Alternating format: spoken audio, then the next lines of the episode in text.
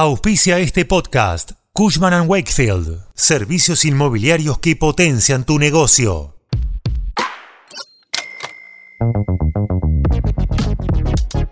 La elección del domingo no terminó siendo una elección de tercios, pero, de alguna manera, los tercios de los resultados de las PASO se verán reflejados en el Congreso. En los últimos cuatro años, el Poder Legislativo se vio atravesado por la grieta, Conjuntos por el Cambio y Unión por la Patria como protagonistas. Pero desde diciembre se viene un Congreso dividido en tres, con la libertad avanza con un lugar menor, pero decisivo. Te contamos los detalles.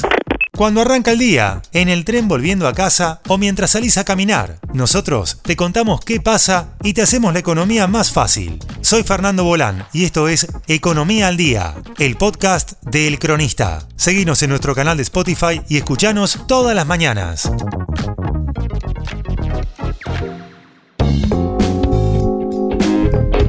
Gane Sergio Massa o Javier Milei, quien desembarque en la Casa Rosada el 10 de diciembre, deberá negociar con el resto de los bloques para sacar cualquier tipo de ley. Desde la dolarización que impulsa el anarcocapitalista hasta la moneda digital que quiere implementar el tigrense o la sanción del próximo presupuesto, van a ver la luz verde siempre y cuando el próximo oficialismo logre consensuar con alguno de los dos tercios restantes. De lo contrario, cualquier tipo de proyectos naufragarán. Al día de hoy, en la Cámara de Diputados, Unión por la Patria tiene 118 bancas y Juntos por el Cambio 117, mientras que en el Senado el interbloque opositor cuenta con 33 bancas, mientras que el oficialismo con 31. El resto de las expresiones representadas en el Congreso se reparten en bloques y monobloques que, en algunos casos, votan con el oficialismo dependiendo de las leyes que se debatan. Pero cuando se ponga en marcha la nueva conformación del Congreso, en diputados, Unión por la Patria retendrá la primera minoría, con 109 bancas, mientras que Juntos por el Cambio tendrá 93 bancas. Esta nueva conformación los dejará ambos muy lejos del quórum reglamentario de 129 bancas. La Libertad Avanza reunirá un total de 39 bancas cuando hoy tiene apenas 3. Y el resto de las bancas se las repartirán el Interbloque Federal que tiene 8 bancas, la izquierda que sumó un diputado y ahora serán 5 y 3 bancas que son de otras fuerzas provinciales provinciales.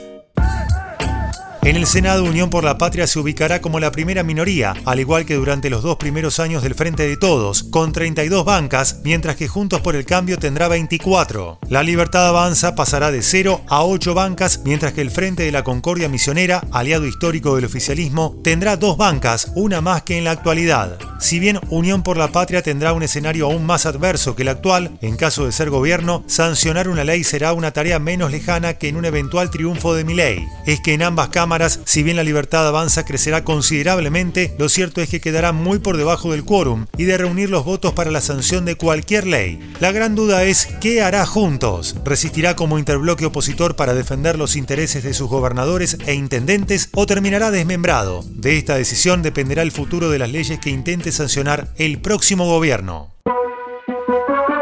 Esto fue Economía al Día, el podcast de El Cronista.